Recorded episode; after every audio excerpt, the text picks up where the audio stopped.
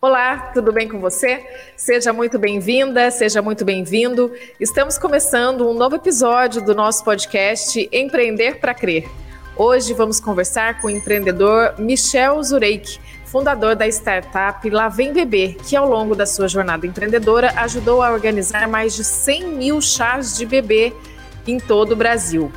Eu sou Letícia Maciel, sou jornalista e também empreendedora, sou fundadora da agência de marketing digital BRZ Content e faço podcast ao lado do meu amigo Marcos, da Soneria Produtora de Vídeos. Oi, Marcos, tudo bem? Olá, Letícia. Olá, ouvintes do Empreender para Crer. Esse episódio está sendo transmitido pelo Spotify e também pelo nosso canal do YouTube, onde você pode participar enviando comentários e sugestões. Se inscreva no nosso canal do YouTube, dá um like e ative o sininho. Fique com a gente e participe. Oi, Michel, prazer ter você aqui no nosso podcast. Seja bem-vindo. Oi, Marcos. Oi, Letícia. Obrigado pelo convite. É um grande prazer estar aqui com vocês também para bater esse papo hoje pela manhã. Obrigada a você, Michel. Estou super feliz também que você esteja aqui com a gente e eu estou especialmente motivada hoje porque eu conheço muito pouco sobre a sua história. Então eu tenho certeza que a gente vai ter muito papo pela frente. O nosso intuito aqui com o Empreender para Criar é justamente esse: a gente conhecer os empreendedores, as pessoas que estão criando coisas novas aqui na nossa região do Vale do Paraíba e torná-los conhecidos também para levar o, a ideia de vocês para o maior número de pessoas aqui através do nosso canal. Antes de, de começar, gostaria que você falasse quem é Michel Zureik, da onde você veio. ah, legal. Eu, na verdade, eu, eu, eu, nasci em São Paulo, né? Sou, sou natural de São Paulo, da capital. Mas logo que eu nasci, meus pais já. Acho que eles já até já moravam em Joinville, em Santa Catarina, que foi onde eu cresci. Né? Fiquei lá toda a minha infância, minha adolescência lá e fiz faculdade em Florianópolis. E depois disso, uh, que eu me formei na faculdade, eu voltei para São Paulo e eu vim para São José fazer pós aqui em São José e acabei indo para África do Sul, onde eu fiquei por quatro anos lá. E depois que eu voltei da, depois da, desse período na África do Sul, voltei para São José dos Campos. E estou aqui desde 2011. Você fez pós-graduação em que aqui em São José? Eu fiz pós-graduação em aeronáutica lá no ITA. Tá. E aí você foi para a África para trabalhar ou você foi passear? Não, eu fui, eu fui trabalhar lá. Eu fui contratado por uma empresa, é, uma empresa daqui de São José dos Campos, né, a Mectron, e para num, num, num, projeto que era uma parceria entre o governo brasileiro e o governo uh, da África do Sul. Né? Então fiquei lá quatro anos, aí depois voltei uh, da África do Sul, fiquei praticamente mais quatro anos na Mectron, e daí eu saí da Mectron para empreender. Foi aí que isso foi em 2015 para 2016. Como, da onde surgiu essa ideia de criar uma empresa nesse ramo de bebês? É, na realidade, quando, quando eu saí da, da Mectron, né, quando eu, pedi demissão porque eu queria empreender, né, sempre desde o momento em que eu me formei na faculdade, eu falei, pô, eu quero, eu quero, eu tenho duas grandes paixões na minha vida, uma que é a internet, né, com negócios de internet, e outra que é a aviação, né, em geral, a, coisas que voam, né, e e, e, e, foi uma, uma decisão que eu tomei lá no início, né, logo que eu me formei, falei assim, meu, eu vou, vou fechar um ciclo, né? Vou criar um ciclo dentro da área de aeronáutica, porque é um negócio que é uma paixão, eu gosto muito, e depois que eu fechar esse ciclo, eu vou partir para empreender. Eu quero empreender com alguma coisa de internet, né? E foi o que eu fiz. Eu saí da faculdade, vim fazer minha pós-graduação é, nessa área, consegui é, me alocar numa empresa muito bacana, que é a Mectron, aprendi demais com eles, gastei todo o meu a minha vontade em trabalhar com, esse, com, esse, com, essa, com essa área de aeronáutica, né? Uh, fiquei. A, a, minha meta era ficar cinco anos lá dentro da Mectron, lá na Mectron. Eu acabei ficando oito, né? Inclusive, até no, na, na entrevista que eu fiz para a Mectron, tem aquelas entrevistas de, de RH, né, que eles perguntam que, como que você imagina daqui cinco anos, né? E, pô, eu já me imaginava dali cinco anos, eu sabia exatamente o que eu queria, né, em cinco anos. Imagina saindo daqui. e foi exatamente é, saindo. A menina do RH falou assim, você quer, você quer ouvir o que eu realmente quero daqui cinco anos ou o que talvez eu tenha que falar para você? Não, eu quero ouvir o que você quer mesmo. ah, eu quero eu quero ficar aqui durante cinco anos, quero aprender muito, quero contribuir muito, mas daqui cinco anos eu quero sair para empreender com alguma coisa na área de internet. A Metro hoje ela já não existe mais, ela foi comprada por uma outra empresa uns anos atrás, mas hoje ela não existe mais. Ela, ela na época ela fazia mísseis para a Força Aérea Brasileira e algumas outras forças aéreas do mundo. Verdade. E, e aí depois que eu, que eu que eu entrei na Mectron, fiquei lá cinco anos, já começou a me coçar, falei, meu, meu prazo de cinco anos está tá, tá esgotando. Tá Mas o ambiente era tão tá vencendo. tanto desafio, o pessoal acreditava muito em mim, me dava muitos desafios, eu acabei ficando oito anos. Né? E daí, nesse período de oito anos, eu sempre guardei dinheiro para empreender, né? Eu sempre tinha lá minhas, as minhas ideias, que eu anotava numa planilha. E, no, e de fato, quando eu pedi demissão para sair, eu tinha várias ideias elencadas lá, né? Que eu queria, que eu poderia executar. E eu escolhi uma ideia, na, na realidade, em 2016, escolhi uma ideia que não deu certo. Né? Eu, eu comecei um negócio de, de, de, roupa fitness né, ali em 2016, mas assim, muito rapidamente eu vi que eu estava sendo engolido por, por, alguns grandes concorrentes. Né? Falei, meu, esse não é o meu caminho, não, não é, eu preciso, preciso pegar algumas das outras ideias, né? E, e, e, trabalhar, entender melhor o mercado delas, qual, qual que tem mais espaço ainda na internet. Né? E uma dessas ideias era a questão de, do, do público de maternidade e gestação né, quando eu trabalhava na Mectron ainda, é, toda vez que, que um do, uma das meninas lá ficavam grávidas, ou a esposa de um dos meninos ficavam grávidos, ficavam grávidas, a gente, a gente se reunia, comprava um pacote de fralda cada um e entregava, combinava um dia lá. Era como se fosse um chá de bebê ali dentro da empresa. E por várias vezes, é, nessas situações, eu sempre participei, né? Só que eu esquecia, chegava no dia eu esquecia de levar a fralda. Eu tinha que sair, buscar a fralda e levar. E um dia era, era, era, era a gente ia dar as fraldas para um amigão meu, a esposa dele estava grávida, e eu cheguei lá, as meninas perguntaram: Você trouxe a fralda? Eu falei: Putz, esqueci. Saí de lá, fui correndo, né, para pe pegar o pacote antes dele chegar, cheguei lá, deu tempo, e colocamos na mesa dele. Assim, era um monte de fralda, foi, assim, muita gente contribuiu, né, naquele eh, com ele e a mesa dele estava abarrotada de fralda. Ele chegou. E você deve ter pagado caro no pacote de fralda também, né? Ah, com, com, certeza, é, foi a farmácia. Né? A farmácia é o lugar mais caro. Quem tem filho sabe, né? A farmácia Sim. é o lugar da emergência da fralda, né? Então acaba sendo sempre o lugar mais caro. E, e ele chegou lá, a mesa dele estava abarrotada de fralda e ficou super emocionado tal. E na hora do almoço eu ajudei ele a levar as fraldas para o carro, né? E deixamos ali no porta-malas, mais no, no, banco de trás, e a gente foi almoçar. E durante o almoço, é, é, a gente conversando, e, nossa, quanta fralda, sei o que, beleza. No dia seguinte a gente foi almoçar de novo no carro dele, e quando eu olho, as fraldas estavam ainda no carro dele. E ele falou: Não, minha esposa não deixou eu tirar daqui porque a gente não tem lugar onde guardar isso em casa. Não tem armário, ia ficar na sala, no chão da sala. E foi o que de fato aconteceu. As fraldas ficaram no carro dele até a filha dele nascer. E nesse almoço, Caramba. não deixou, eu falei, pô, aí tem uma oportunidade de negócio. Né? Eu sempre me atrapalho para trazer a fralda no dia. Ele não tem onde guardar em casa. E ficou essa ideia, eu não tenho essa ideia na minha planilha.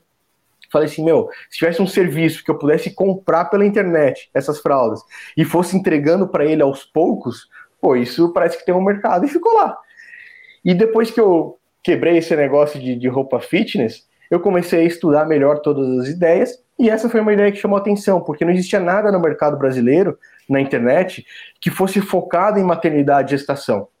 Existia, o que existia eram algumas lojinhas, alguns blogs, mas alguma coisas super amadoras, assim, não tinha nenhuma ninguém levando aquilo com afinco como um negócio, né?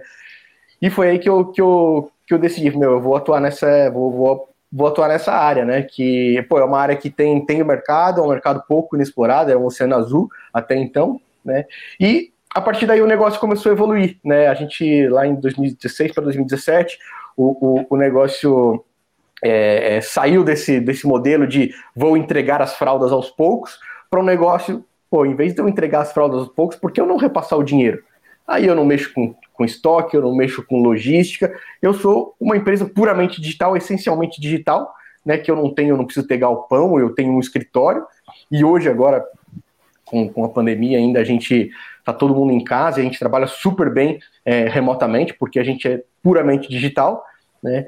E foi aí que começou, lá em 2017 foi quando a gente começou é, com esse modelo, modelo de negócio que a gente roda hoje, né? Que a gente faz listas de presentes virtuais. Né? Então, a, a gestante ela entra no nosso site, ela cria uma lista de presente, né? E ela coloca lá na lista dela um, um carrinho, um berço, uma fralda. Só que quando alguém compra para ela, na lista dela, o carrinho, o berço e a fralda, a gente não entrega esse produto físico em si para ela. A gente repassa o dinheiro na conta bancária dela e ela tem a liberdade para gastar esse dinheiro como ela quiser. Né? Então. Legal, legal. Ah, então você não vende o produto lá, no, é um site que tem um aplicativo? Como é que funciona? Isso, é um site. Quando a gestante monta a lista dela, ela compartilha o endereço dessa lista com os amigos e familiares, né? É, como no chá de bebê, normalmente tem lá o convitinho e fala assim: ah, sugestão, sugestão de presente. Uma fralda marca X, tamanho M. Né? Só que daí, em vez dela colocar a sugestão, ela coloca a sugestão de presente. Tá aqui, o endereço da lista. E daí os, os, amigos, os familiares entram na lista e, e, escolhem o presente que eles querem comprar. E a gente repassa para ela o dinheiro do presente. E ela pode gastar como ela quiser, em qual loja ela quiser, quando ela quiser, no tempo que ela quiser. Então a gente, uh, o nosso grande propósito é trazer praticidade e liberdade para essa mãe, né? Muito tá. ah, interessante. Então, como é que as pessoas estão fazendo? Muito interessante. Como é que as pessoas estão fazendo para fazer o chá de bebê? Tá, tá, rolando o chá de bebê na pandemia? E aí o pessoal é verdade. Os amigos. Exatamente isso. A gente, inclusive, no logo no início da pandemia, a gente, a gente até criou uma funcionalidade nova no site. Logo, a pandemia começou lá em março do ano passado, em abril, se não me engano, já estava no ar. Que é a possibilidade das pessoas se encontrarem virtualmente. Né? Então, ela, ela, ela, ela entra lá, ela tem a, a lista de presente, tem o convitinho, tem as mensagens que ela deixa para os convidados, tem o mural de mensagens que os convidados deixam para as gestantes, e também o que a gente lançou logo no início da pandemia foi o encontro virtual né? Então a gestante ela consegue deixar lá um horário, uma data e um horário determinado e o link de vídeo que as pessoas entram para comemorar com ela o chá de bebê. Aí fazem as brincadeiras e, e, se encontram, enfim, é, é, é, é quase igual ao físico, só que distante. Nossa, só que digital. Eu, eu, eu, participei de um chá de bebê agora na pandemia. Agora que você falou do encontro online, eu participei pelo Zoom, tinha uma galera, um amigo do Rio, até que eu não ia poder ir pro pro, pro chá de bebê dele, pela distância e tudo, e como ele e o, como o evento foi online, eles fizeram isso também, mandaram uma lista e, e, a gente se encontrou tudo no Zoom, amigos de vários lugares, inclusive de outros países, e a gente foi um encontro super legal. Agora que eu não, nem, nem, tinha me lembrado disso, mas a gente fez o chá de bebê, bebê já nasceu e tudo. Se duvidar, você não tá nem lembrado. É, pois é, pode ser que sim, pode ser que sim. É. Michel, queria perguntar para você o que caracteriza né, uma startup? Tem, tem, várias definições de startup, né? A definição de startup que eu mais gosto são aquelas empresas que elas nascem, elas são projetadas para ter um crescimento muito rápido, né? Que é o chamado crescimento exponencial, né? Um crescimento muito rápido com um, um aumento de custo não exponencial, né? Então, o que significa isso? Significa que a, que a empresa ela é escalável, né? Ela cresce muito, mas o custo para você manter a empresa ele não cresce na mesma proporção das suas vendas, por exemplo entendeu? Então, é, é, é isso que, que acontece. Então, a gente cria um software que pode ser usado por milhões de pessoas, e cada vez que uma pessoa a mais usa esse software, ele não tem um custo absurdo a mais. Por exemplo, a Apple ela fabrica o iPhone. Então, para ela vender um iPhone, ela tem que fabricar um iPhone. E, o, e fabricar um iPhone custa muito caro. É tipo, vamos dizer, 50% do custo de venda é a fabricação. Para a gente não. O custo grande é desenvolver o software. Mas uma vez que você desenvolve o software, para uma pessoa mais usar o software, que é o custo marginal, né, que a gente chama de custo marginal, ele é baixo, entendeu? Então, essa é a definição que eu mais gosto de startup é essa. Empresas que são projetadas para crescer muito rápido, mas que têm um custo marginal muito reduzido. Que ambiente vocês estão inseridos aí no Parque Tecnológico? Legal, excelente pergunta. Eu sou super fã do, do Parque Tecnológico sou.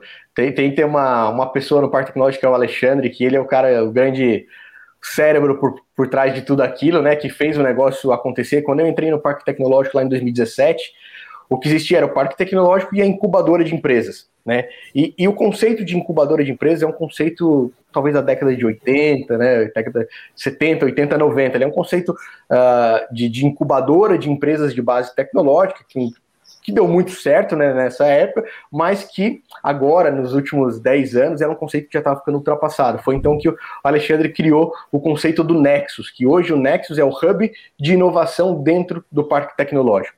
Né? Então, é o lugar onde concentram todas as startups do parque tecnológico. Né? O, o Nexus hoje, eu não tenho o número exato, mas ele deve ter talvez 60, quase 70 startups que estão lá dentro, né, sendo aceleradas, sendo, desenvolvendo o negócio lá dentro.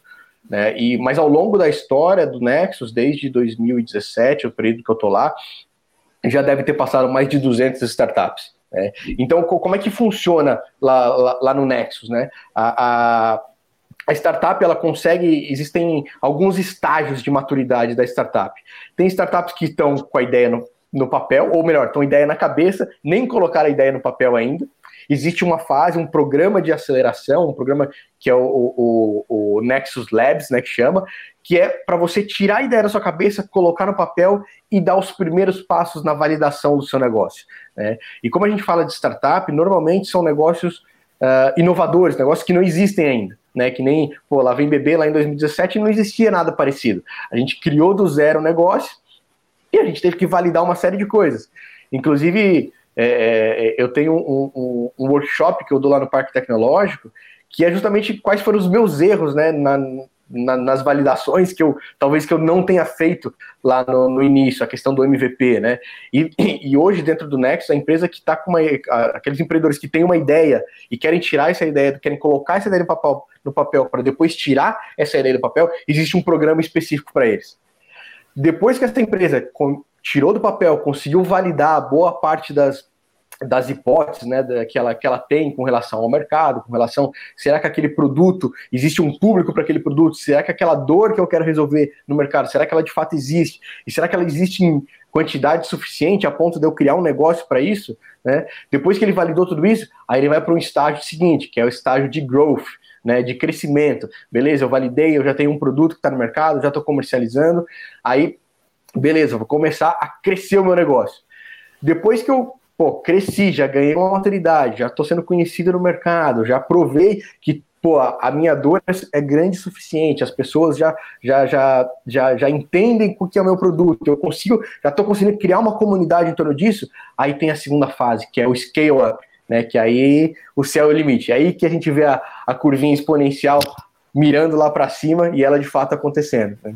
Então, o, o, o Nexus ele tem essas, é, essas várias etapas, né, em que você entra lá com uma ideia e no final das contas, num período de vários anos, você sai com uma empresa muito grande, né, uma empresa assim escalando com crescimento exponencial, né, que foi o que aconteceu com a gente, para falar a verdade. A gente estava, a gente quando a gente entrou no Nexus, a gente estava entre, já estava com a ideia, já tinha tirado a ideia do papel, né? E estava na fase de entrando na fase de crescimento.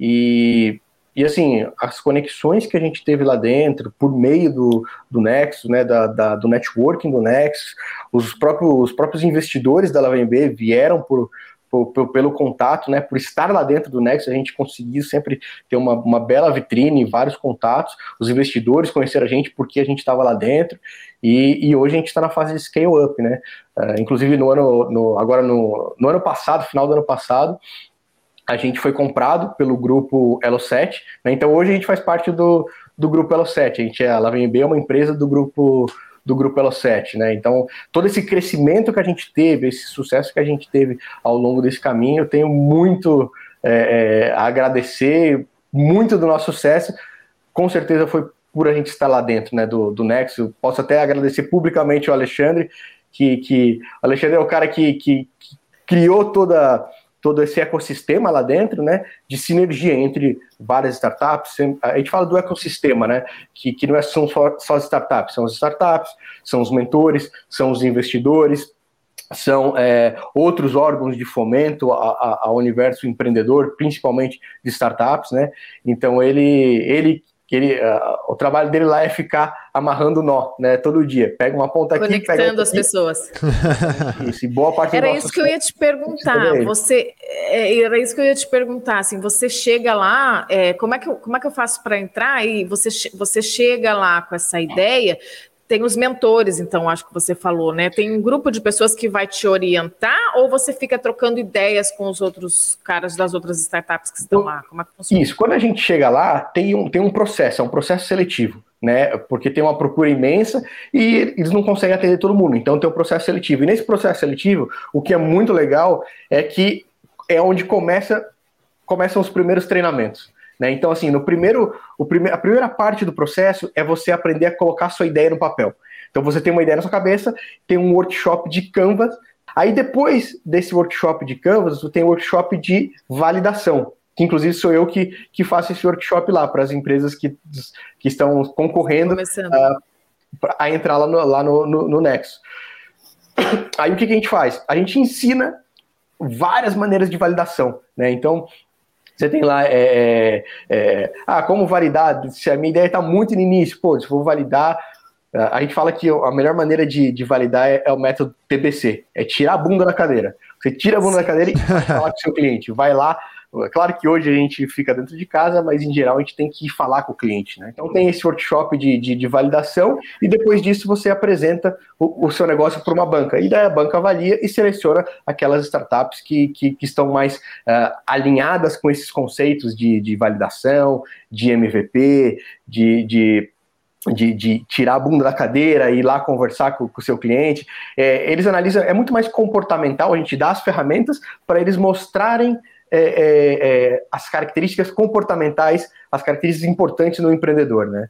Então, é, é, esse é o processo. E depois disso, né, quando você passa pela banca, aí, dependendo da maturidade do seu negócio, você é direcionado para uma das fases né, de, do, do do lado do Nexus. Você começou a lá vem bebê com alguma uma verba assim inicial, porque muita gente, principalmente aqui no Brasil, a gente começa a empreender, até falo por mim, a gente não tem fluxo de caixa, né? A gente não tem reserva, a gente Exato. começa começando, né?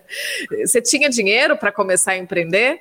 É, eu, eu, eu adoro essa pergunta porque essa pergunta foi uma das grandes ciladas da minha jornada empreendedora. Eu falo que a grande arma o empreendedor com dinheiro no bolso é uma grande armadilha, porque eu tinha dinheiro no bolso e eu guardei um volume bom de dinheiro, bem, bem, bem é, é, confortável de dinheiro, né, ao longo do, do, do, meu tempo na indústria.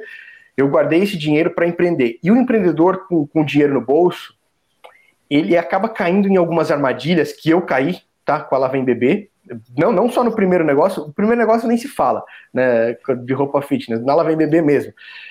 É, o uh, que, que acontece? Quando, quando eu criei a, a, a Lavem Bebê, eu tinha dinheiro para desenvolver, eu tinha dinheiro para pagar um, um, time de desenvolvimento, eu tinha dinheiro para fazer marketing, eu tinha dinheiro para fazer qualquer coisa que um negócio precisasse. Né? E foi exatamente por isso que eu criei o sistema na minha cabeça, eu criei a plataforma, que era a plataforma mais linda que eu podia imaginar, era a plataforma mais fácil que eu podia imaginar, é, lá para desenvolver e eu podia fazer o marketing que eu quisesse, porque eu tinha dinheiro. Então, assim, não tinha como dar errado, entendeu? E deu totalmente errado. Por quê? Eu desenvolvi um sistema, como eu tinha o dinheiro para desenvolver, eu desenvolvi o um sistema que estava na minha cabeça, exatamente do jeito que eu imaginava.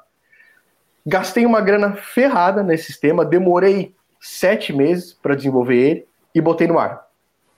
E quando eu coloquei no ar, depois de seis meses que ele estava no ar, eu tinha feito uma única venda. Nossa. Ou seja, e assim, colocando dinheiro em marketing, colocando dinheiro em marketing. Por quê? Porque eu tinha dinheiro para colocar, então eu colocava, entendeu?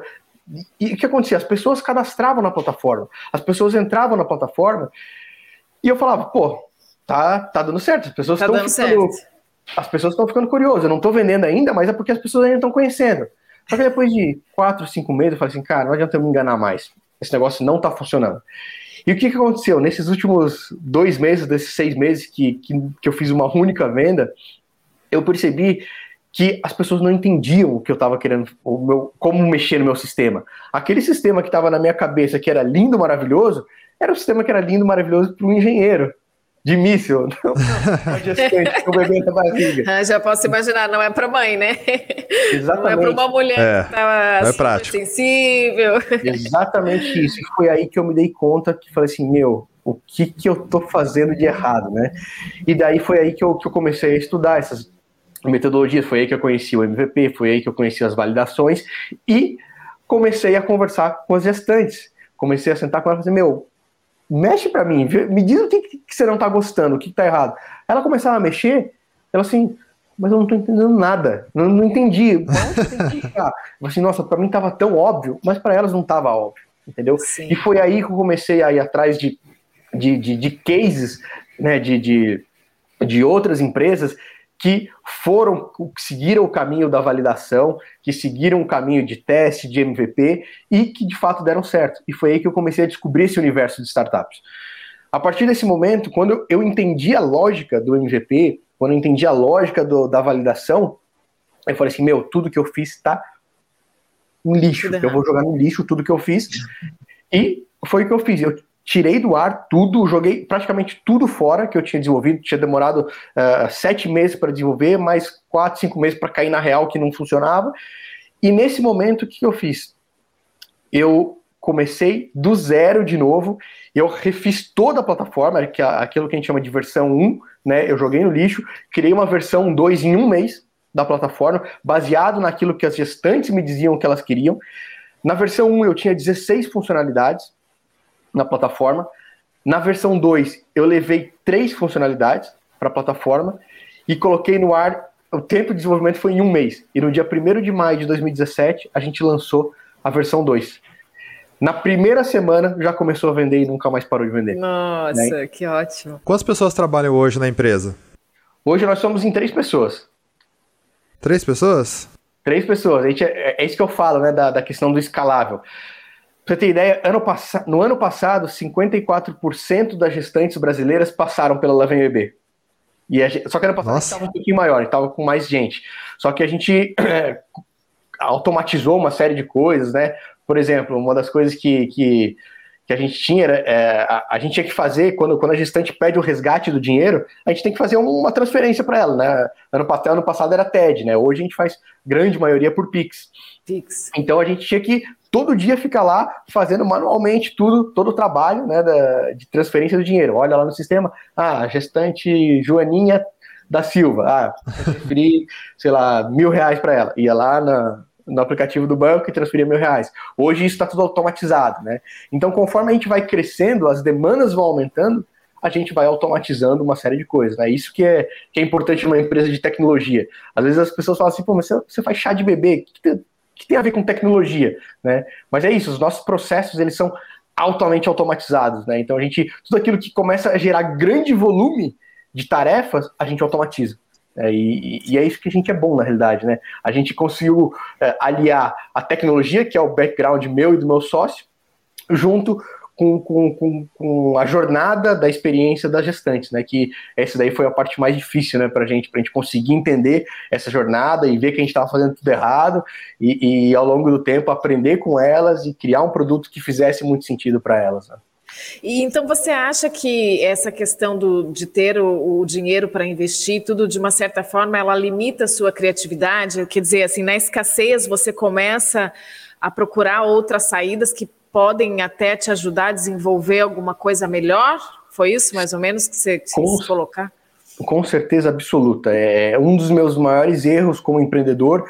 É, com certeza aconteceram porque eu tinha dinheiro. Eu tinha dinheiro, eu, eu guardei dinheiro por muito tempo, por oito anos, para chegar no momento de, de, empreender e eu tinha o dinheiro na mão, entendeu? E por isso que eu falo que essa é uma grande armadilha. O empreendedor que tem dinheiro no bolso, ele pode, ele tem uma tendência a cair numa armadilha muito forte, entendeu? Porque quando a gente vai empreender, a gente sempre tem um sonho, entendeu? A gente sempre tem um sonho, a gente sonha lá, tipo, 5, 10 anos na frente. E quando a gente tem uma ideia de um produto, a gente tem uma ideia de um produto vai resolver um problema de alguém. E às vezes isso nem é tão claro na nossa mente, né? E quando a gente vai resolver o problema de alguém, a gente tem a ideia do produto. E quando essa ideia está na nossa cabeça, cara, a gente consegue, e a gente tem dinheiro, a gente consegue tirar exatamente do jeito que está na cabeça e transformar num produto. Só que isso não necessariamente é o que Fica melhora. Fica meio cego, né? É, é uma miopia, é, isso. é uma miopia muito grande. Então, é, é claro que é, é confortável você ter dinheiro, mas se você não passar pelas etapas de validação, criar um produto muito rápido, colocar um produto muito rápido no mercado, para ver se aquilo faz sentido para o seu cliente, isso é um, uma grande, um grande erro. É, é, a grande armadilha que eu falo do empreendedor com, com dinheiro no bolso, que eu caí. É, é não vou nem falar que eu me arrependo, porque na época eu não, não sabia, né? Não tinha. né? a cabeça que eu tinha hoje. Tinha conhecimento. Passei, amadureci, mas eu sempre que eu converso com empreendedores mais novos, eu tento passar essa mensagem. Por favor, não façam o erro que eu. Não cometam o erro que eu cometi. O erro que eu cometi. Porque ao longo dessa jornada, o meu dinheiro acabou. Entendeu? Eu tinha. Se eu tivesse feito certo desde o início, meu dinheiro não tinha acabado você teve que ter resiliência e, e, esperar o tempo passar, né? Como é que você lida com essa questão do tempo? Tem que andar rápido, porque senão daqui a é. pouco vem outro, pega a sua ideia, mas também eu não posso acelerar a coisa que não dá para acelerar, né? É, e, e, e o, o, tempo é fundamental, né, para startup. A gente tem que ser muito ágil e é na agilidade que a gente ganha dos nossos concorrentes, né? Porque assim é, existe uma um, um, conceito, né, no, no, no no, no, ambiente de startups que é assim, você pode errar, não tem problema você errar, mas você tem que errar muito rápido. Né? Então você tem que colocar uh, o seu produto no mercado muito rápido. Ele não precisa ser o produto mais lindo do mundo, ele não precisa ser o produto isento 100% de bugs, mas você tem que colocar muito rápido para que o mercado, seus clientes comecem a avaliar o seu produto o quanto antes. Né? Existe até uma, uma frase que, se eu não me engano, é do, do fundador do LinkedIn, que ele fala assim: se você não tiver vergonha do primeiro produto que você colocou no mercado, você demorou demais para colocar ele no mercado. Entendeu? E, e é exatamente isso. Essa, eu falo que essa, essa versão 2 da Lavem Bebê, que a gente colocou em um mês, eu morro de vergonha, porque ele era feio, ele tinha bug, ele era. Pra você ter ideia, eu, engenheiro, que projetei a interface dele, sabe? O design Super dele. Super exigentes, né? Nossa, estava horrível, horrível. E, e, e, daí só que era um negócio que era. O, o, a proposta de valor estava tão certa, né? Aquilo que a gente, o, o, que a gente tinha conseguido captar das restantes que a gente conversou, a gente captou na essência tão certa que por mais que o produto não tivesse bonito, ele tivesse alguns bugs, travava de vez em quando, a proposta de valor elas conseguiam receber a proposta de valor, né? Aquilo que a gente queria, que era trazer a liberdade. O problema. A gente resolveu o problema delas, entendeu? Tem que fazer muito rápido. É claro que isso cria um monte de ansiedade na vida do empreendedor. A gente quer que tudo aconteça muito rápido, mas é isso, com resiliência, com foco, né? Foco acho que é, é, é a melhor palavra, até tão importante quanto resiliência, né? Você tem que ter foco no seu cliente. Ao longo desses anos surgiram talvez mais de 10 concorrentes nossos, mas a gente sempre olha para o nosso cliente, né? Ao invés de ficar olhando o nosso concorrente e, e, e tentando entender o que, que ele está fazendo, a gente olha para o nosso cliente. A gente olha para o cliente, cliente, o que, que você quer? qual que é a sua dor agora, o que, que você acha que está legal, o que, que você acha que não está legal. E é o nosso cliente que vai dizer o que a gente tem que fazer, qual o próximo passo do nosso produto, qual o nosso passo, o próximo passo como, como negócio. Né? Então, acho que esse, esse é o caminho. Né? É, a gente tem que fazer muito rápido e sempre lado a lado com o nosso cliente. Tá com vergonha, vai com vergonha mesmo, né? Medo e vergonha é uma coisa que a gente passa todo dia. Michel, a Lavem Bebê ela foi adquirida pelo Elo 7, né, como você mesmo disse, que é o maior site de produtos autorais hoje do Brasil, se não me engano.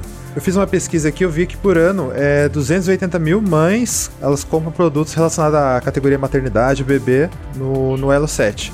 Exato. Como que foi esse processo e o que, que você espera de impacto na sua empresa nos próximos anos? Legal, cara. É, assim, é, é, é o, o, o, processo com o Elo 7 foi, foi super muito bom, assim, desde o início, desde as primeiras conversas, né? Na realidade, a, a gente é, entrou em contato com eles no ano passado, logo no início da pandemia, para fazer uma parceria comercial com eles, né? Então, é, a gente tinha é, milhares de gestantes que estavam usando nosso site e a gente falou, meu, a gente consegue expandir isso com parcerias para grandes players, sabe? A gente que é muito maior que a gente. E a gente foi atrás do Elo7 para conversar com eles para uma parceria comercial. E ao longo dessa conversa, o alinhamento de, de valores, o alinhamento de, de, de cultura, assim, das dos dois lados foi ficando tão evidente que eles falaram assim, cara, essa nossa parceria comercial não faz sentido, a gente quer fazer uma proposta de aquisição da LaVMB. Né? Isso começou lá no início de, de, de 2020, né? E culminou na compra, na efetivação, na assinatura do contrato no final de 2020. Né? Então, a gente foi conversar com eles para falar de uma parceria comercial, mas o alinhamento foi tão legal, tão forte, que eles falam assim, cara, faz muito sentido a gente fazer a aquisição de vocês ao invés de só uma parceria comercial. E a gente também, é, aqui dentro, a gente falou, nossa, a gente não estava nem preparado para isso, né? É, a, a, aquisição da BNB era uma coisa que a gente pensava para daqui cinco anos, 2025, 2026, por aí.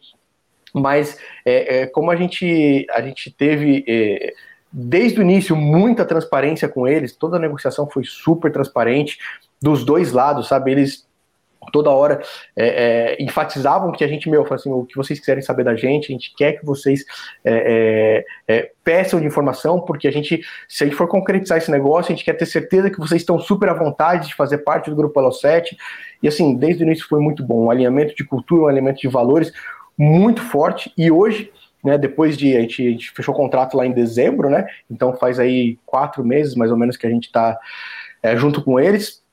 E é um alinhamento muito, muito legal. É, é, eles assim, eles têm um, um, um, um, um senso de, de cooperação muito, muito, muito legal. Toda hora assim, que a gente tem. Eles são muito maiores que a gente, eles têm muito mais experiência que a gente, né? Eles estão no mercado de internet desde 2008, se eu não me engano. Então, assim, às vezes a gente tem algumas dúvidas, ele fala, ah, fala com o fulano, ele é especialista nisso. E me bota para falar com os caras, os caras dão aquela aula, sabe? Então, é, é muito legal, tá? Legal. Muito bom, sim. Tenho, sou, sou, falo que eu tenho muita sorte de ter, ter achado é, é, um, uma empresa tão séria, com, com uma cultura, com valores tão alinhados com a gente. Sim, foi, foi muito bom mesmo. E para o futuro, né, o que, que, a gente, que a gente espera, né?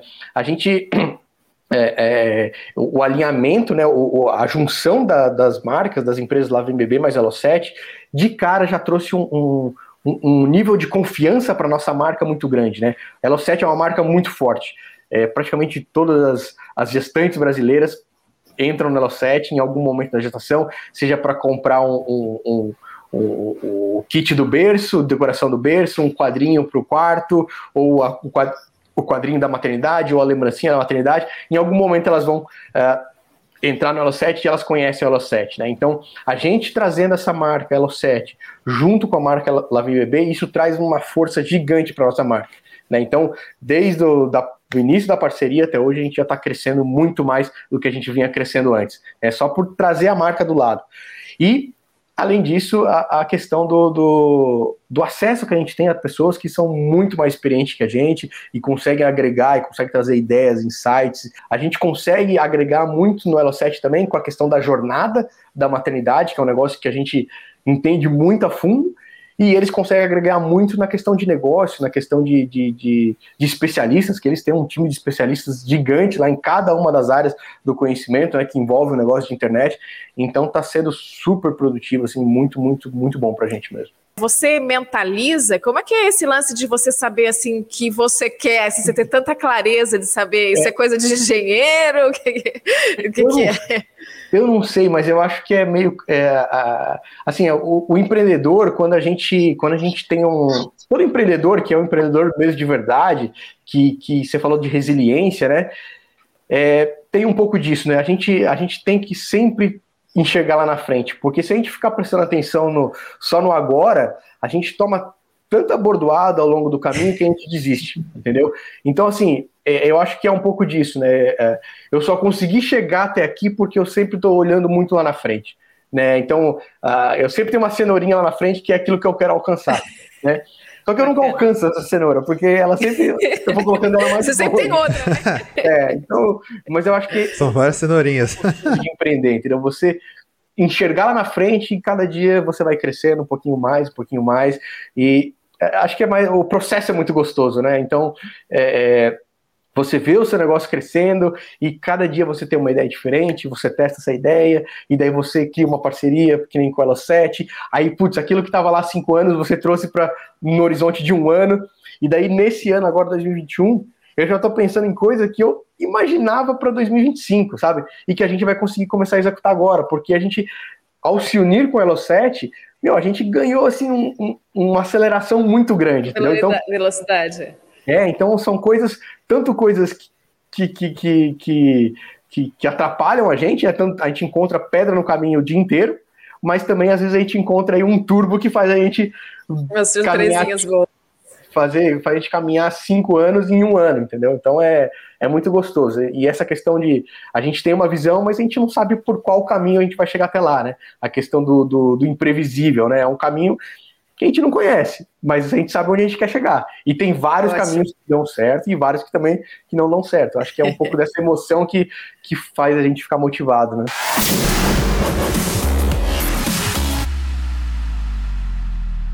A gente gostaria que você deixasse para a gente uma, uma dica de, de sucesso, assim, uma, uma ação é, de marketing digital que você tenha feito e que tenha dado super certo, que esteja dando super certo agora para vocês.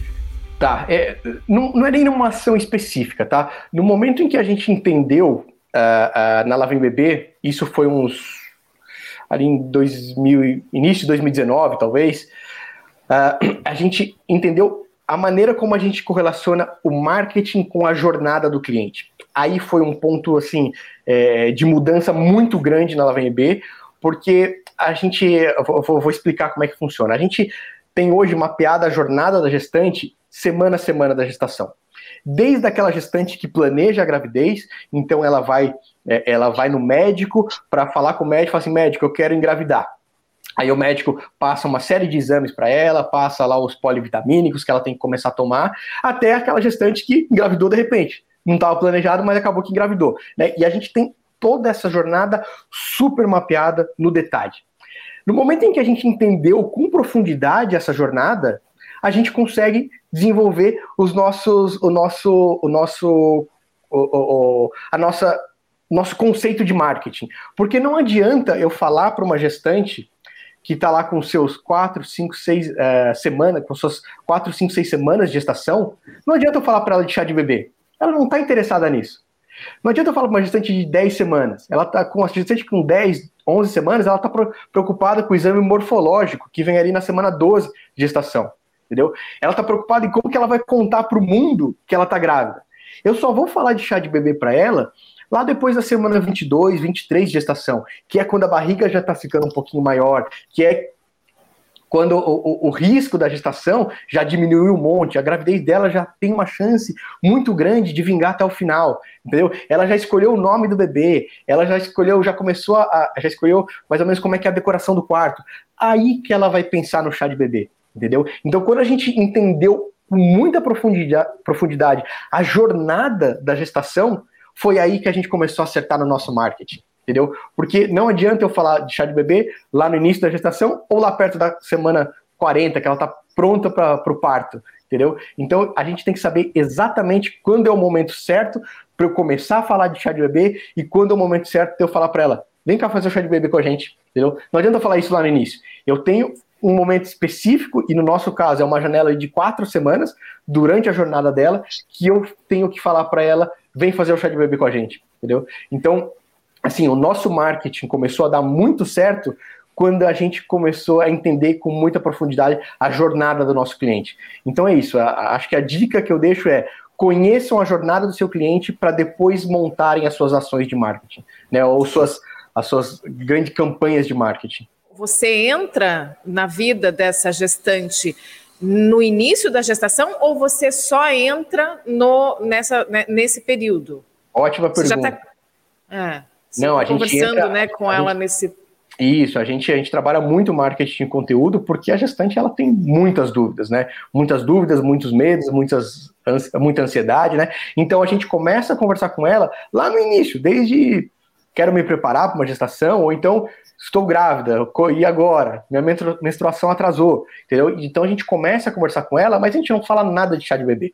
A gente não fala o que a gente faz. A gente só entrega conteúdo para ela e, claro, a gente deixa a nossa marca exposta para ela. Para quê? Para ela se familiarizar com essa marca, né? Com a marca ela vem bebê desde o início da gestação. Aí depois que ela já entende, que ela já, já avançou um pouco na gestação, está ali no segundo trimestre de gestação, a gente começa a dizer para ela que a gente é uma empresa de, de, de, chá de bebê. A gente só fala isso, a gente não, chama ela para vir fazer o chá com a gente. E depois, no momento em que ela tá próxima ali do, do, do, do momento de fazer o chá de bebê, aí a gente fala para ela: mãe, vem fazer o chá de bebê com a gente. Entendeu? A gente constrói um relacionamento com ela, a gente ensina para ela, a gente entrega conteúdo para ela. A gente, a, a, o nosso, a, o grande propósito nosso ao longo dessa jornada é dar tranquilidade para essa mãe através do, do, do, do, conteúdo, né? Então, assim, às vezes ela tá sentindo alguma coisa, ela fica preocupada, nossa, será que, que tá acontecendo alguma coisa com meu bebê? E daí a gente fala para ela, não, mamãe, isso daí é normal, toda mãe sente isso, relaxa. É, é criar então, uma conexão de verdade, né, com o seu cliente. Fantástico. Conteúdo, Comunicação constante. Isso. Todo o nosso conteúdo é baseado nisso. A gente quer trazer tranquilidade é, para esse momento, que é um momento que a gente sabe que é de muita angústia, que é muita ansiedade na vida da, da, das gestantes. Né? Então a gente constrói um relacionamento com ela para na hora que a gente puder oferecer que ela for fazer o chá de bebê, a gente fala, ó, faz com a gente. Entendeu? E, e porque você já. ela já tá amiga, né? Exatamente. Porque já tá íntima. Um relacionamento com ela, um relacionamento verdadeiro, que você ajudou ela, pô, a chance dela vir fazer com você é muito grande, entendeu? Sim. E você está entregando isso pelo site? Você produz conteúdo no site, depois você manda e-mail marketing. Quais são as ações? Você faz é, campanhas de dark post, redes sociais? Quais são as ações gente, que vocês fazem? Faz, a gente, a gente tem um relacionamento por e-mail também, mas o nosso grande forte é pelo site mesmo. Né? É, é muito conteúdo que a gente tem no, no nosso blog e, e, elas acabam conhecendo a gente ali por esse conteúdo, né? Ela, hora que vai fazer uma pesquisa no Google e as redes sociais também, que a gente é super é, bem engajado, né, com, com as restantes. A gente tem lá uma, uma, principalmente no Instagram. Antes era mais o Facebook, hoje é totalmente Instagram, né? E, e a gente tem um engajamento tão forte que é, a gente tem um quadro lá no, no, nas nossas redes sociais que é o relato de parto, né? A gente tem gestantes que acabaram de ter o, o bebê, de, de parir, e elas mandam o relato de parto para a gente, sabe? A gente é, fez tanta. Uh, a, gente, a, gente, a gente esteve tão presente durante a gestação delas que elas fazem questão. Teve uma vez que falou assim: Meu, eu acabei de ter um bebê, faz quatro horas que nasceu. não tô nem podendo falar direito. eu não pude deixar de compartilhar com vocês esse momento. E mandou o relato de parto. Sabe? Então a gente acompanhou ela tão de perto, foi tão legal o envolvimento, o engajamento que a gente teve com ela durante a gestação, que ela compartilhou com a gente assim imediatamente após o parto. Né? Então, é, é, eu acho que é isso, é a rede social, você tem um, um, um, trabalho muito perto, assim, de ouvir mesmo, entender o que a gestante está querendo, qual que é o medo, qual que é a angústia, qual que é o, o aquilo que ela precisa naquele momento, né, para deixar a gravidez um, um, como um momento mais ameno para ela, para ela poder curtir a gravidez e não só ter, ter, ter o, preocupações, angústia, né? ansiedade, preocupações, né?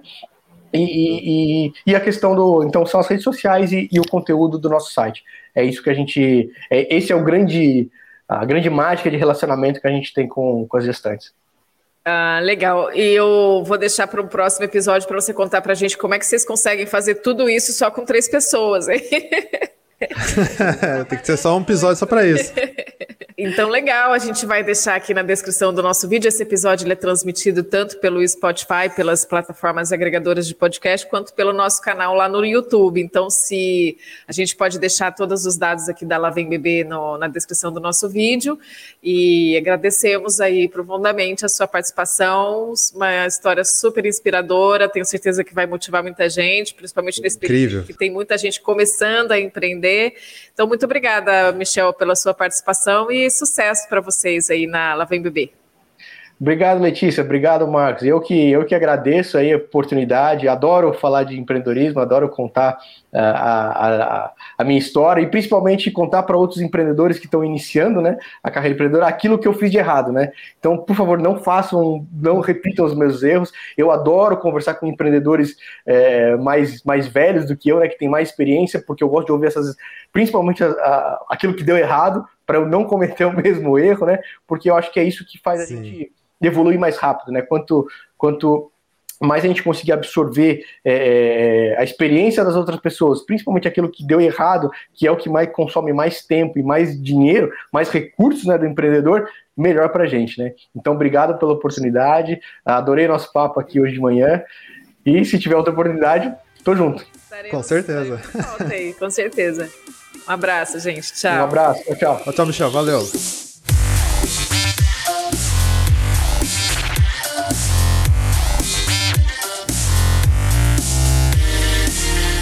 Episódio de hoje, temos um convidado especial. Nós vamos conversar com o empreendedor Mark Zureik, fundador da startup Lá Vem Bebê, que ao longo de sua jornada empreendedora... Oi. É, Michel. Michel, exato. Ah, é? Eu falei Marcos? No episódio de hoje, vamos conversar com o empreendedor é, Michel Zureik. Ai, gente, eu vou falar de novo. Quase falei Marcos de novo. Desculpa.